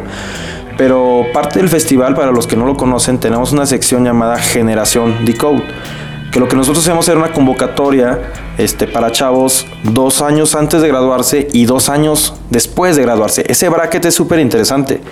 Porque hay proyectos así que se, que se mueren en un salón de clases. Entonces lo que hacía DICOT con bandera neutral, que no estaba ninguna universidad vinculada, era pues exponerlos y nuestra chamba como DICOT era conectarlos con pues con gente importante para pues para feedback o para pues no sé, o sea, para es una vitrina prácticamente, ¿no? Porque además en Monterrey, pues no, no hay esta cultura del grad show, ¿no? Bueno, en general En las general no hay. Y e- esa es, es parte del discurso que teníamos, ¿no? Ese, ese era. Entonces queremos regresar eso porque pues muchos chavos se quedaron como, pues, ¿qué pasó? Pero sí. ¿Pero qué tuvo que ver el Bronco? No, pues, lo, pues este, pues entró gente nueva prácticamente, o sea, gente nueva al Centro de las Artes y de un día para otro es de que, ah, ¿y ustedes quiénes son? No, pues ¿quiénes son ustedes? O sea, pues sí, o sea, sí fue, o sea, prácticamente ellos ya, la gente nueva que entró, este, pues tenían otra agenda, ¿no? Y pues no entramos en planes de esa agenda, la verdad. Para no ser, para no decir de más, al final no le dieron la seriedad y la prioridad a un proyecto que tenía datos fuertes, que no, no lucrábamos con el proyecto y que cumplía la función de una de sus naves, que era impulsar el diseño industrial, porque una de las naves de ahí, que es nave generadores, está destinada a la arquitectura al diseño industrial. Y lamentablemente, pues, eh, no íbamos ahí a estresarnos más y, y, pues, decidimos, como les dije, pausarlo. Pero parte, parte de, esa pausa, de esa pausa fue el poco apoyo al proyecto. Pero de repente también Dico ha tenido estos eventos, ¿no? De que trajeron a la chava esta de, del Vitra Museum en el abierto y, y han traído también pláticas con el TEC. Eso es parte, esos, esos, esos eh, proyectos y ejercicios han sido por la prácticamente Jorge Diego le ha dado esa continuidad a que, a que, que siga, ¿no? Que el proyecto todavía esté vigente. Eh, él se ha aventado esa chamba de, de traer a estas personas al TEC. El TEC, el TEC obviamente, la, la mayoría de las universidades de Monterrey reconoce el esfuerzo que hicimos, pero estos nuevos proyectos sí han sido esfuerzo de Jorge Diego de, de continuarlo, ¿no? Más sin embargo, pues estamos en pláticas de ver qué podemos hacer este año para, para llegar a ser lo que alguna vez fue el evento. Eh, después de. ¿Cuántos, cuántos años son, güey? Eh, 14 años de ser uno de los promotores más importantes del diseño en el norte del país. Pues no sabía eso, pero gracias. Yo te lo digo. Eh, después de 14 años de ser uno de los promotores de diseño más. Bueno, de las industrias creativas más importantes en el norte del país. ¿Con qué te quedas? O sea, ¿qué es lo que dices? ¿Lo volvería a hacer por esto? Eh, ¿Y qué cosas eh, igual te gustaría no, no haber hecho? ¿Qué, qué aprendizajes tienes? Voy a aplicar el cliché de nada, dejaría todo igual. no, una de las cosas que sí me molestan un poco, ahorita lo, lo quería mencionar, yo creí, y no sé tú, y también me gustaría saber tu opinión, yo creí que estos, estas inquietudes y curiosidades, creí que, que una generación abajo de la nuestra lo iban a continuar. Yo dije, oye, si yo suelto esto, es- estos proyectos, estoy seguro que va a haber chavos que van a traer esas mismas, pues eh, como que es parte de, ¿no? Y, y- y lo que me molestó es que no, o sea, no llegó, no han llegado estas generaciones que, que les llame la atención esto, ¿no? Que es que, todos estos proyectos como Decode o como Tok Tok. Y me, me entristece mucho que no existen. Inclusive te puedo decir que ahorita en Monterrey no hay eventos como lo hubo de diseño, ¿no? Inclusive estos eventos como el Pecha Cucha o el, o el Fuck Up Night ya no hay, ya no, ya no se están haciendo. Y yo creo que parte importante de un crecimiento de una ciudad es tener este tipo de proyectos culturales. Y me, me estresa mucho que las nuevas generaciones ya no están interesadas en esto. Entonces, este, por eso retomamos nosotros y queremos seguir continuándolo y, y, no sé, motivando a, a a gente que, que quiera continuar con estos tipos de movimientos. ¿Y por qué crees que, que sea esto? De que no hay esta motivación. El internet. no, pues no sé, o sea, hay muchos factores, hay muchos factores. Este, Yo creo que ahorita el tema este de del social media ya es muy no sé, entre los jóvenes ya es más importante el subirte una selfie o subir un cuadro que físicamente y conectar con una persona. No sé, tal vez por ahí, no, no sé, no, lo- no lo he reflexionado. No sé si es un tema generacional, por eso te decía, me gustaría saber tu opinión, o sea, no sé qué, qué onda. Yo sí creo que es una cuestión más de, más de internet, porque cuando nosotros hicimos Tok Tok, me acuerdo que Twitter apenas estaba como levantando, y gracias a Twitter conectamos con un montón de personas. Sí. Eh, pero creo que ahora, para bien y para mal, eh, la, la idea de, de conectar tiene que ver con cuántos likes tiene tu cosa en alguna red social, no tanto en con quién puedes colaborar. Y muchas veces, para romper la burbuja de las personas que están a tu alrededor de manera inmediata, eh, lo más importante es estar físicamente presente en algún lugar y atreverte a hablarle a esa persona De frente. Em, y sí creo que eso se ha, ha perdido. Eh, no creo que sea todo negativo, pero pues al menos yo sí lo extraño, como esa, esa emoción de, de, pues, de voltearte a un lado y platicar con, con, con una persona y decirle, oye, ¿tú qué haces? Y de encontrar a veces que había cosas en común o cosas que no, Exacto. y ver qué pasaba después, ¿no? Sí, yo también este, concuerdo contigo. Que ahora es más importante cuánta gente te sigue que realmente el contenido de, de lo que haces. Pero bueno, este, pues continuamos nosotros. O sea, Tok Tok continúa. eh, hablando de lo del logo, eh, cambia. Este, vamos a tener un cambio muy fuerte este año. Eh, voy a intentar darle la... No voy a intentar, lo estoy haciendo. Le estoy dando la seriedad al proyecto que no se le pudo dar porque, como les comentaba, Tok Tok era mi side project. Yo, de, yo, yo tenía que pagar la renta por otro lado, ¿no? Entonces este año yo sí estoy metiéndole mucho más interés y mucho más tiempo a poder dar el siguiente paso de lo que es Tok Tok, porque creo que es un proyecto que no debe de morir, debe de continuar y, y seguir sumando sobre todo, ¿no? Que yo creo que es un proyecto que suma a una ciudad y me gustaría que en otras ciudades también pudiera sumar. Este, cosas que me arrepentiría, pues no, pues no. La verdad es que no, eh, no, no, no. Yo me acuerdo mucho que mi papá me decía, ya deja eso del tic tic y ponte a, ponte a, ponte a trabajar. Y, no, no es por nada, no sé ustedes, pero a mí luego sí me frustraba que, que yo sí batallaba, yo sí, yo sí batallaba más que mis otros amigos, ¿no? Mis otros amigos que eran ingenieros o financieros, de que ya se estaban comprando una casa y yo, y yo, haciendo mis eventos de diseño. Pero pues es otro enfoque, o sea, no, no me arrepiento de nada, ni siquiera me arrepiento. Creo que, y muchas veces lo digo a mis papás, de que el estudiar la carrera industrial no me arrepiento para nada. Creo que son buenas bases las que tuvimos. Eh, bueno, hablo por mí, este, me conectó con gente muy talentosa como, como contigo y con otros amigos. Y creo que nos fuimos encontrando un camino que, pues, que nos ha llevado hasta lo que somos ahora y lo que seguimos haciendo por, por, en mi caso, por Monterrey, que no es mi ciudad natal, pero yo he levantado la mano de cómo impulsar el gremio de diseño en... ¿Para qué engolosinarme y irme a, a lo más grande? Sino vamos a empezar desde la casa, ¿no? Y creo que lo hemos hecho bien hasta el momento. Bueno, y dices de que Tok Tok, todo lo que esta casi hora que hemos platicado es tu side project. Sí. Pero muy poca gente sabe cuál es el main project.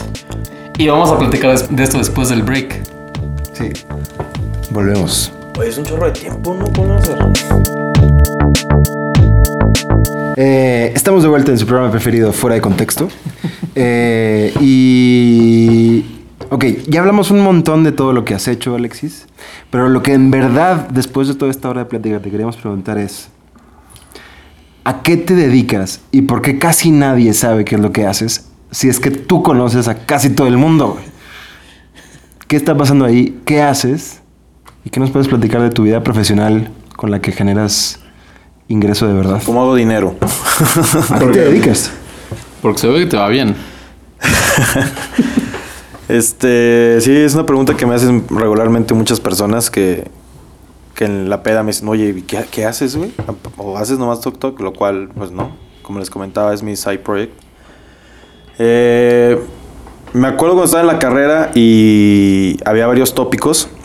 Esos los tópicos son cuando ya tú vas a sacar tu carrera de temas relacionados con arquitectura o cosas que no están en tu plan de estudios, que es la oportunidad de, de hacerlos. Y yo tenía mucha inquietud. Nunca quise estudiar arquitectura, la verdad, nunca me llamó la atención. Pero había un tópico que era diseño de interiores y lo daba este, un maestro que me había dicho que era muy bueno. Y lo tomé. El tópico de interiores prácticamente éramos nada más dos diseñadores y los demás eran arquitectos.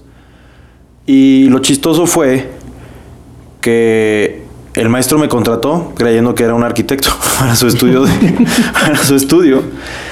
Nunca le dije que era diseño industrial. Me daba miedo. Y ese fue, bueno, tuve otros trabajos previos, no relacionados con mi, mi carrera, pero se puede decir que ese fue mi primer empleo ya, este, pues como diseñador, ¿no? Y, y- me llama mucho la atención porque era un estudio de, de arquitectura habitacional. Eh, hacían casas para un sector económico alto. Y estuvo padre porque pude aprender mucho, ¿no? Este, aquí no nos topamos con el gran problema de mucha gente de que, ¿cómo le hago para que me alcance? Sino ahí, güey, quiero la vitrina que vi en París y la voy a pagar. Entonces había, pues había mucho riesgo porque había cosas que podían fallar y, y, pues la cagabas, ¿no? Pero como que dice ahí el dicho, pues mejor caga en el otro lado, cágala en el otro lado y luego, y luego no, no en lo tuyo, ¿no? Entonces para mí fue una escuela. Me metí mucho el tema de arquitectura. Eh, toda la carrera tuve roomies que, que eran arquitectos, inclusive tuve una novia que era arquitecta. Entonces, de alguna manera sí me sentía curioso sobre el tema de arquitectura. Y de ahí me fue llevando a otros lados. Este, estuve en este estudio un buen rato. Este, sí, tuve muchos tropezones. Creo que a los dos años mi jefe se enteró que no era ni siquiera arquitecto, ¿no? Pero mucho del trabajo mío en la oficina era el interiorismo. Eh, me acuerdo que cuando iba a obra, porque pues en la carrera de diseño industrial, pues nadie sabe ni qué haces una obra, ¿no? Y yo con el Jesús en la boca de que, que me decían, ¿y qué hacemos ahora, arquitecto? Y así que, pues, ¿dónde está el maestro? ¿Qué opina, maestro? y fui aprendiendo, así que fui a la escuela de, una escuela de arquitectura, este, pues prácticamente llevaba la práctica. Pero eso me llevó a, siempre me ha gustado hacer este diseño, o sea, soy un creador, me gusta crear cosas, este resolver problemas, si le puede llamar, porque luego es bien difícil que nosotros creemos que estamos resolviendo un problema y esa solución da otros 10 problemas, ¿no? Pero ese primer trabajo me, como les dije, me, me dio la curiosidad de yo tener mi propia oficina de, de diseño. Decidí salirme de esta área de confort porque no me iba mal. Y dije, bueno, voy a poner mi oficina de, de diseño. Me acuerdo que tenía literal, como todos empezamos, ¿no? Los banquitos de burrito y una, una, este, una puerta como cubierta, ¿no? y una laptop que si tantito le movías al cargador se apagaba. Y, y me acuerdo que dije, bueno, ¿cuál puede ser el peor escenario? Si no funciona mi oficina, que era yo. Tengo una foto muy cagada de cuando empecé. Este, dije, pues lo peor escenario es buscar trabajo. O sea, pues, pues, ¿qué más puede O pasar? sea, porque es este meme, ¿no? Así de que. Así este como de, de We Are Design Studio. Y es como la misma foto del vato, pero así, este, con el, con el pelo recogido y el color con el pelo suelto. Yo fui eso, todo eso. Tenía la gorra de contador. Me acuerdo que clientes me decían, oye, ¿qué vas a, vas a mandar pasar por el cheque? No, ahorita mando al mensajero. Era yo, güey. y, y me daba un chorro de pena que me vieran los que contrataban que andaba ahí con el cheque. Y, y no, tengo la verdad es que este- está padre cuando piensas cómo empezaste y todo lo que tuviste que vivir, ¿no? Me acuerdo que tenía que agarrar trabajos que no quería hacer, pero si no, no podía pagar la luz, o sea. Y si hubo momentos así que dije, no, ya. No manches, no, así no se puede vivir. Está cañón. A mí me gusta mucho la historia de Dimueble. Esa es la que iba, porque yo ya me estaba muriendo de hambre literal y nunca, pues no, no, no, mi idea nunca fue pedirle dinero a mis papás, fue como que bueno, a ver hasta dónde llego, ¿no? Y ya, no sé si esta que voy a contar es la que tú te sabes, pero me acuerdo que era el primer año de Decode en esta época, ya estamos haciendo Decode, le estaba yo invirtiendo dinero a Decode y la verdad es que, pues estaba bien, o sea, pues es- la vida es cara, o sea, la verdad. Y, y dije, pues me voy a meter a los concursos de diseño que más pueda meter, ¿no? O sea, vamos a ver si le pego algo, ¿no? Nunca había ganado. Bueno, se había ganado unas rifas, un perro una vez que mi mamá me hizo regalar. Pero nunca había regalado. nunca había ganado nada, nada, ¿no? No, pero, a ver. Te ganaste un perro y tu mamá así, no, chingada. Era una rifa y mi mamá no me va. Entonces es lo único que había ganado en mi vida en una rifa o algo. El punto es de que me metí a este concurso que, que escuché llamado Dimueble. Este, y dije, bueno, pues, pues me voy a meter. Y me acuerdo que la inscripción eran 800 pesos en ese entonces, o 700. A mí me costó pagar la inscripción. Dije, oye, pues la verdad no, no, no era un. No es por nada, pero pues en ese entonces sí, para mí eran significantes mil pesos, sí, para pagar la luz. Y ya, este, con el Ave María y pues como le digo a todos los señores, pues tienes que confiar en tus diseños. O sea, pues si no confías tú, pues los demás menos. ¿Y qué fue lo que pusiste? Y, ¿eh? ¿Qué fue lo que pusiste en Dimueble? En ese inmueble, este, eh, me acuerdo que la convocatoria estaba muy abierta, puedes meter lo que quisieras. Metí una credenza. Para los que no saben qué es credenza, porque mucha gente no sabe qué es credenza. es un mueblecito este, que tiene muchas funciones. Bueno, me acuerdo que dije, bueno, voy a meter un mueble y me acuerdo que de todo pacheco, de que bueno, voy a hacer algo. Yo no soy de aquí de Monterrey, pero quiero hacer algo que, pues Monterrey me ha dado mucho. La verdad es que sí, no puedo decir que no. Monterrey me ha dado muchas cosas. Y dije, bueno, quiero hacer algo que represente la ciudad donde vivo. Y me acuerdo que cuando empecé a diseñar dije, no voy a caer en un cliché. No voy a hacer un cabrito y no voy a hacer el logo de los rayados. Este, quiero hacer algo que represente mi ciudad y que, y que sea pues algo representativo. Vamos a ver qué pasa, ¿no? Y, y al final, después de hacer toda una investigación y que estaba casado, que no, pues un día iba manejando, tuve un mal día y, y, y Mike, tú me corriges, tú eres de allá, naciste allá, pero... Creo que no, güey. Bueno, viviste más de la mitad de tu vida ya. Pero la verdad es que iba manejando, tuve un mal día y, y va a sonar bien pacheco, pero creo que muchas veces una de las cosas favoritas de mi día es cuando veo las montañas de Monterrey. Estaba impresionante. Es como que, ay, güey, está bien padre aquí. El Cerro de la Silla. El- pues este, todo, ¿no? El, todos los cerros, el de las mitras, de la M. O sea, la verdad es que las montañas de Monterrey es impresionante. Sí te cambia el, el humor a veces. Digo, si, si lo aprecias y lo ves, porque mucha gente que vive allí no las ve, sí es algo que yo siempre digo a mis amigos de allá hay que sacarle el provecho, ¿no? Y por eso intentamos... Pues na- nadie tiene una montaña a 15 minutos de su casa, que es, no sé, a mí me gusta mucho, o sea, ese lado me gusta mucho y al final caí en ese cliché de, de que bueno, pues ni modo, entonces es una credenza, este, eh, inspirada en las montañas de Monterrey, la metí al concurso, que seleccionado, tienes que fabricar el mueble, y yo de que chin, pues cuánto va a salir a hacer el mueble, ¿no? Y me acuerdo que tuve que ir con mi jefe, con, oye, pues échame la mano, ¿no? Para fabricar el mueble y la verdad es que sí, me ayudó bastante. Él O me sea, pero ayudó. esta credencia un poco para escribirla es, es este mueble, ¿no? De que también hay gente que le dice tri- trinchador, También, sí. ¿no? Que es este mueble grande que está en el comedor, que es donde guardas este la, la vajilla y como este tipo de cosas. Pero lo que tú hiciste fue de que la parte frontal está hecha con bastones de madera Exacto, sí. y los bastones están pintados eh, de blanco y crudo, bueno, de color madera, que tienen esta... Shapes, son las formas de las montañas, es Ah. como las sombras. Bueno, eso intenté. Ya ahora cuando lo veo ahora digo, güey, eso parecía como la barra de sonido de, de, no sé, de Winamp. este, y, y pues no, pues ahí está, ¿no? Lo, lo hice, la verdad, a mí me gustó.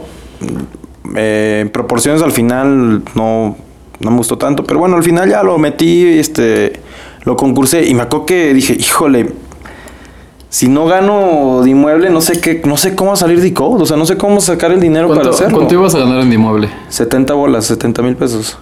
Sí, era más o menos el premio.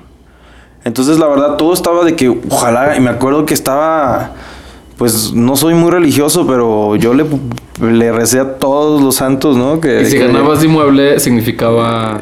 este, pues sí, iba a ser, o sea, para empezar iba a tener, digo, no quiero sonar exagerado, pero tampoco es como que mucho dinero, pero en ese momento sí servía bastante, o sea, a mí me servía bastante para poder, pues no sé, este, seguir en este juego.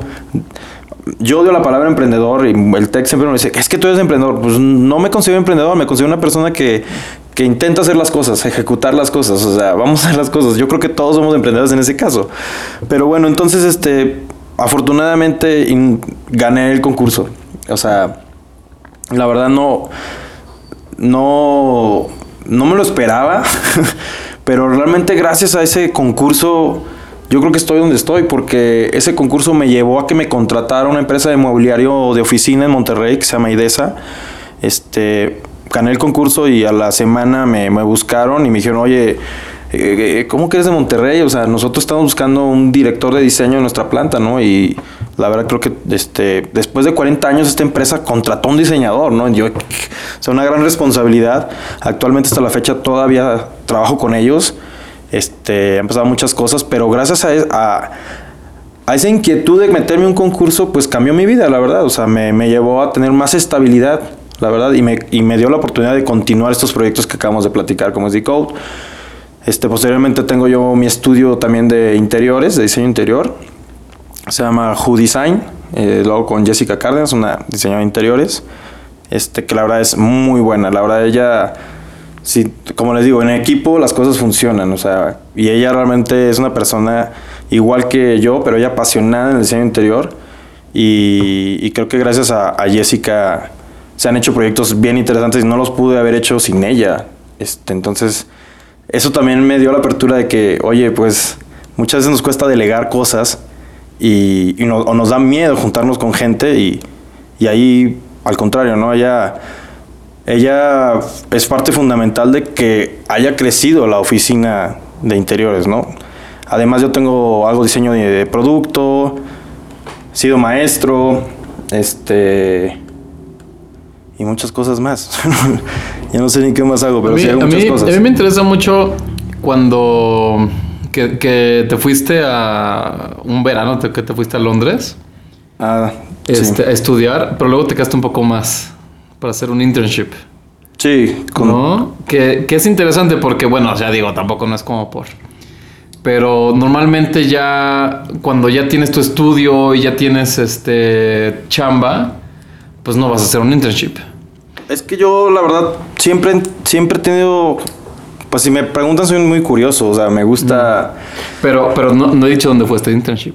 ¿Qué hiciste? No, pero pa- para ahí iba, porque a mí siempre me ha gustado tener experiencias nuevas. Eso nunca me lo he quitado la cabeza. Inclusive me gustaría mencionar que estuve en Sudáfrica, en Johannesburg, que me invitaron a un programa de Social Design Research y no sabía ni qué iba a hacer. O sea, pero yo sabía que me iban a pagar un vuelo y, y, dije, pues ¿cuándo voy a ir a África? O sea, y, gracias a esta, pues, pues prácticamente sin miedo a hacer cosas, pues también te llevan a otro lado, ¿no? En este caso, eh, pues una experiencia que nunca me voy a olvidar, ¿no? Este viaje a África, he vivido en, en Brasil, en Canadá, me intento conectar con gente de otros lados. Cabe mencionar que yo nunca quise vivir en Monterrey, o sea, yo quería acabar la carrera e irme de Monterrey, nunca fue, mis planes nunca fueron hacer raíces en Monterrey, pero pues ahora sí que la vida te lleva pues te va creando un camino y pues estoy muy a gusto en Monterrey. Realmente ya considero Monterrey, pues, pues ahí vivo, es mi ciudad, ¿no? Este, pero yo no, cuando a mí me invitan a hacer algo, pues raramente digo que no, o sea, digo, pues va. Y en este caso en Londres, pues mi gran amigo Ricardo Sosa de la carrera fue mi roomie. Él trabaja con Thomas Heatherwick y pues me invitó a, a- a un rato estar allá, ¿no? Y si me invita alguien más a estar en Milán, pues probablemente lo haga. No importa que hagas prácticas o no, lo que importa es... Inviten a Alexis es, a es Milán. cono- es conocer procesos de diseño diferentes, mentalidades diferentes, cómo resuelven cosas que tú ni te imaginas, ¿no? A veces llegas hasta desmotivado de que, güey, no soy nadie, o sea... son- Pero está bien estar en esa posición, ¿no? O sea, cuando, o sea de, de- de ser una plataforma que aprendes cómo lo hacen pues la gente chida, ¿no? O sea, la, Sí, otras ligas que ni te imaginas, ¿no? Proyectos como, pues prácticamente Thomas Herwig están trabajando todos los nuevos predios de Google, que son los edificios, ahora sí que del futuro, o sea, y, y sí, te abre totalmente otro panorama. Pero yo ¿Hubo nunca... algo, hubo algo que cuando estabas en, en haciendo este internship, ¿no? Porque me, porque digo, me lo, me- me lo platicaste más o menos, que estabas como este con otros chicos más jóvenes que tú, uno asiático, según yo. Pero como soy chaborruco, luego me, me mezclo entre la chaviza, uso Converse y... no te creas. Pero, no, pero, ¿qué? ¿Aprendiste algo en ese momento que ahorita lo, lo aplicas en tu práctica? Mm, debe, yo creo que sí. Es difícil que te diga tal, tal, tal. Ajá. Pero es que el simple hecho de que platiques, simplemente con el hecho de platicar con una persona, por ejemplo, de Asia, este, de, de, no sé, de, de Europa, diseñadores creativos, pues es que realmente hasta te, te pone personalmente como retos, ¿no? De que, güey, yo quiero estar a ese nivel. O sea, yo quiero pensar así, yo quiero llegar a ese, a, ese, a, ese- a resolver proyectos tan complejos como esos, ¿no? Digo, en otras escalas, pero pues yo creo que como mexicanos no nos piden nada a nadie de ellos, la verdad. Estamos, yo mucha- a muchos alumnos les digo, nos apantallan muchas veces en la Feria de Milán, los diseñadores europeos y con Dico lo vivimos, o sea, chavos están a la altura de cualquier diseñador, pero devolviendo a tu pregunta, aprendes de todos, ni siquiera con gente de la oficina, sino gente que hace otras cosas, ¿no? Literatura, este, no sé, ingenieros, músicos. Yo creo que todo, todo es, todo sirve y lo aplicas como tú lo quieras aplicar. Yo creo que parte de ese secreto de que me gusta hablar con gente es a lo que me ha llevado a continuar con estos proyectos, como es Tok Tok, ¿no? Porque a mí me gusta que la gente se conozca también y que sucedan cosas. Pero pues, pues sí. Ahora, algo que me llama la atención es, eh, obviamente la chama no te, no, no te falta, ¿no? Tienes como bastantes proyectos interesantes. Nunca le dices no a la... No, pero, o sea, tu estudio no, no tiene página. no, no Tú- van a encontrar nada. Tú, ajá, o sea, antes de esa entrevista yo estuve como estoqueándote. No, no tienes ni LinkedIn, No tengo LinkedIn, no.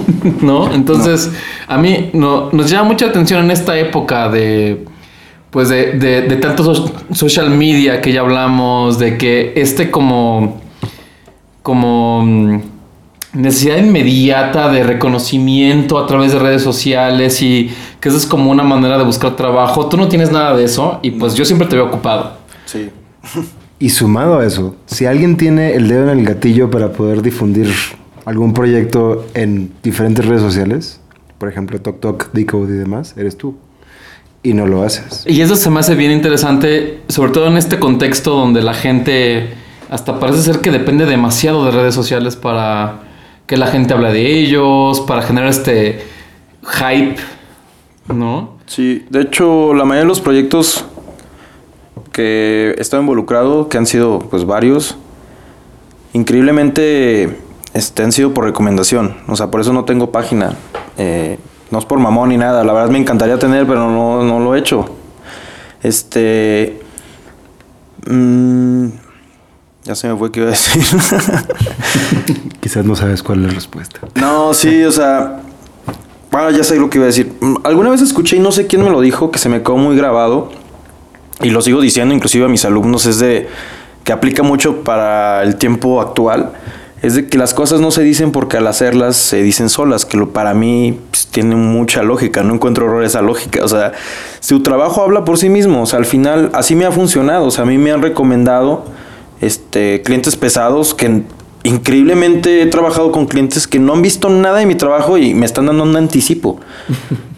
que, que no, o sea, no, no- sé cómo, ¿no? Entonces, pues no sé, creo que hemos hecho cosas bien, eh, clientes satisfechos que nos han recomendado con otras personas y, y así ha funcionado. Sí, la verdad nunca me he hecho esa pregunta que por qué yo no me, no me, no me hago difusión en mis plataformas de diseño.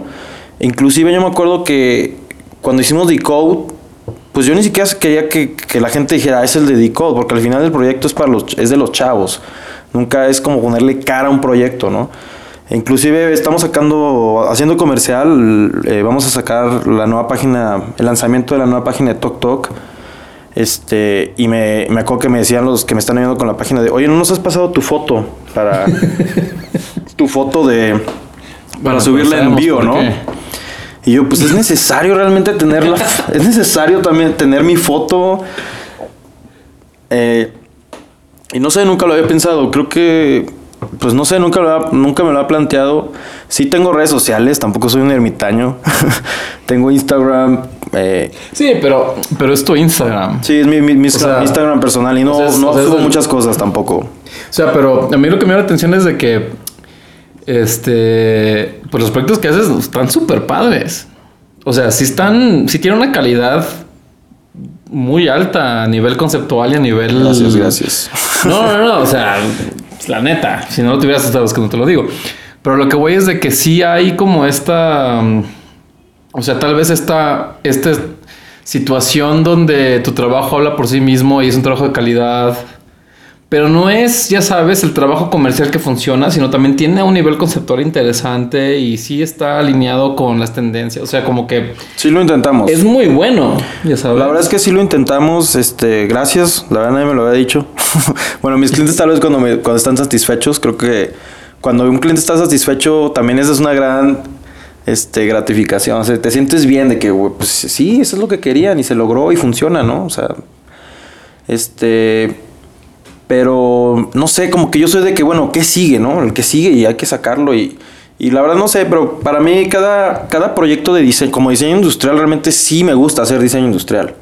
Sí me gusta investigar. Bueno, a veces hay proyectos que no nos da el tiempo de hacer una investigación muy extensa, pero pues me, me encanta, ¿no? O sea, la verdad es que sí me gusta el diseño y me gusta proponer, sobre todo. Me gusta como escarbarle y ver los diferentes escenarios y qué funciona y qué no. Hay cosas que funcionarán, hay cosas que no. Pero, este, no sé por qué no, nunca me ha, nunca me ha como dado la tarea de promoverme como el diseñador, ¿no? Por eso mucha gente me pregunta que qué hago, porque no, no saben qué hago y si me buscan en internet probablemente no, no, no hay mucho mío eh, ahí en qué ver, ¿no? Eh, no sé, como que siempre me casé desde que empezamos Talk Talk de proyectos. Me gustan los proyectos sociales, me gustan los, los proyectos que involucren a otras personas. Mm, no me considero una persona que nomás hable de, de mí, de mí todo el tiempo, aunque a veces sí caigo en eso, no voy a mentir, porque pues nos apasiona hablar de lo que hacemos. Pero en sí, así de. Pues no, o sea, no, no es algo que me. Que es raro, porque como tú dices ahora ya todo lo tienes que subir, ¿no? Y últimamente sí, sí. O sea, yo no digo si hay que subirlo o no. Bueno, o, o exponerlo, proyectarlo, este, y, y, no sé, como que esperar que alguien te diga que está bien. Y, No sé, tal vez va por ahí. Nunca lo había pensado. y bueno, aprovechando, ¿hay algún proyecto del cual nos quieras platicar o, o- o- o- o que las personas que nos están escuchando pues lo puedan ver o, o quizás De, comprar de algo? los míos, proyectos personales. Sí, güey, de los tuyos. Pues no sé, para mí mis, este, mis proyectos que más me he sentido bien conmigo, la verdad sinceramente ha sido Tok Tok, que funciona. Me impresiona que después de 10 años siga funcionando. O sea, la gente nos siga buscando y me impresiona que la gente siga hablando de los eventos que no hacemos en años. Así a mí me, me impresiona. Si hablamos de trabajo, pues es que la lo que más me gusta es hablar de estos proyectos que involucran a otros diseñadores, porque hablar de proyectos, por ejemplo, hacemos- me encanta hacer proyectos comerciales, son un dolor de cabeza, pero, pero es padre, o sea, es padre también jugar con estos, es- con los espacios, es- ir pensando cómo se van a usar, este, no sé, son, son retos, está padre, pero a mí los proyectos como el de Talk Talk y el de Decode es, no sé, es lo que más me dejan con muy buen sabor de boca como, como yo como diseñador. Lo demás es este proyectos que me dan de comer, pero que está bien padre porque porque me gusta hacerlos, ¿no? Al final no lo veo como trabajo, como dicen todo el mundo, sino sino como que pues es algo que me llena como profesionista y como humano, ¿no? O sea, haces- trabajar haciendo algo que te gusta y ustedes lo saben, es, yo creo que eh, somos afortunados en eso. ¿Cuál es, ¿Cuál es tu. Entonces, o sea, después de escuchar todo esto, ¿cuál es tu main project? Mi main project actual, ahorita este año Tok Tok. Quiero que Tok Tok despegue. Quiero que Tok Tok llegue al nivel que siempre he querido. No les voy a mentir, pero para llegar a este nivel a mí me costó trabajar mucho para tener este dinero y poderlo crecer. Este, ya después dije, güey, pues voy a buscar inversionistas. ¿Para qué me la...? Pero no, o sea, al final realmente este año quiero yo crecer Tok Tok, quiero llevarlo a ese nivel que siempre lo pensé, pero nunca lo, lo he puesto a andar. Y, como les digo, no, no pasa nada. Vamos a ver qué pasa. Y si no pasa nada, pues intentó.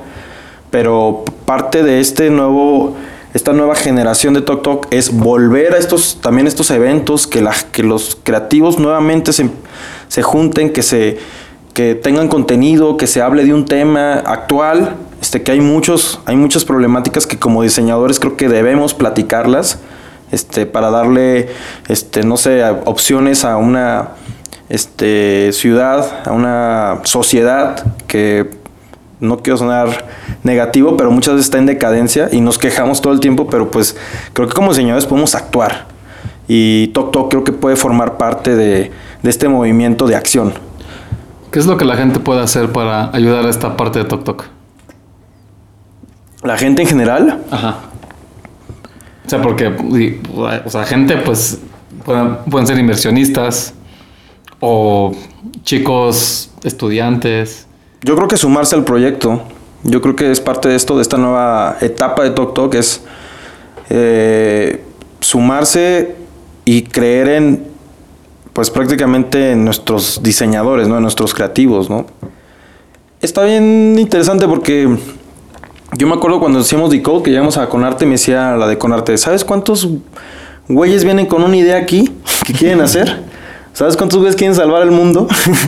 Muchas, ¿no? O sea, hay muchos, muchas ideas, lo cual es bueno. Este.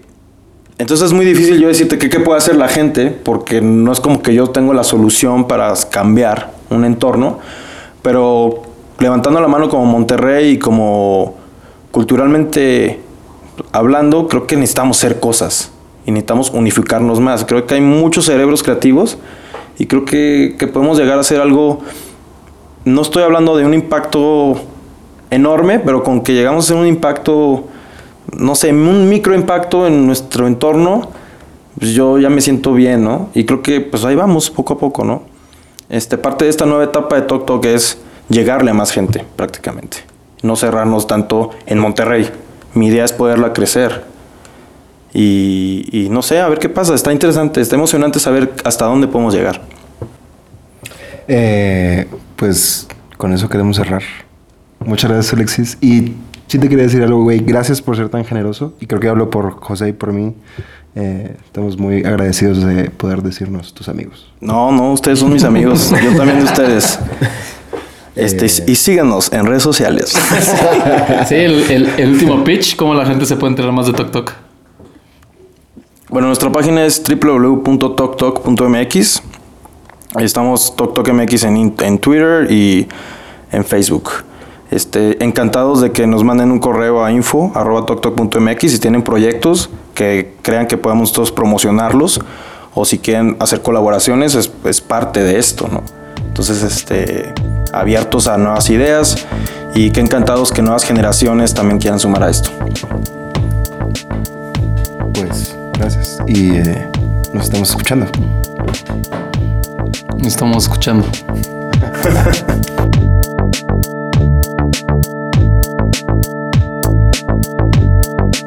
Fuera de contexto es producido por Miguel Melgarejo y José de la O.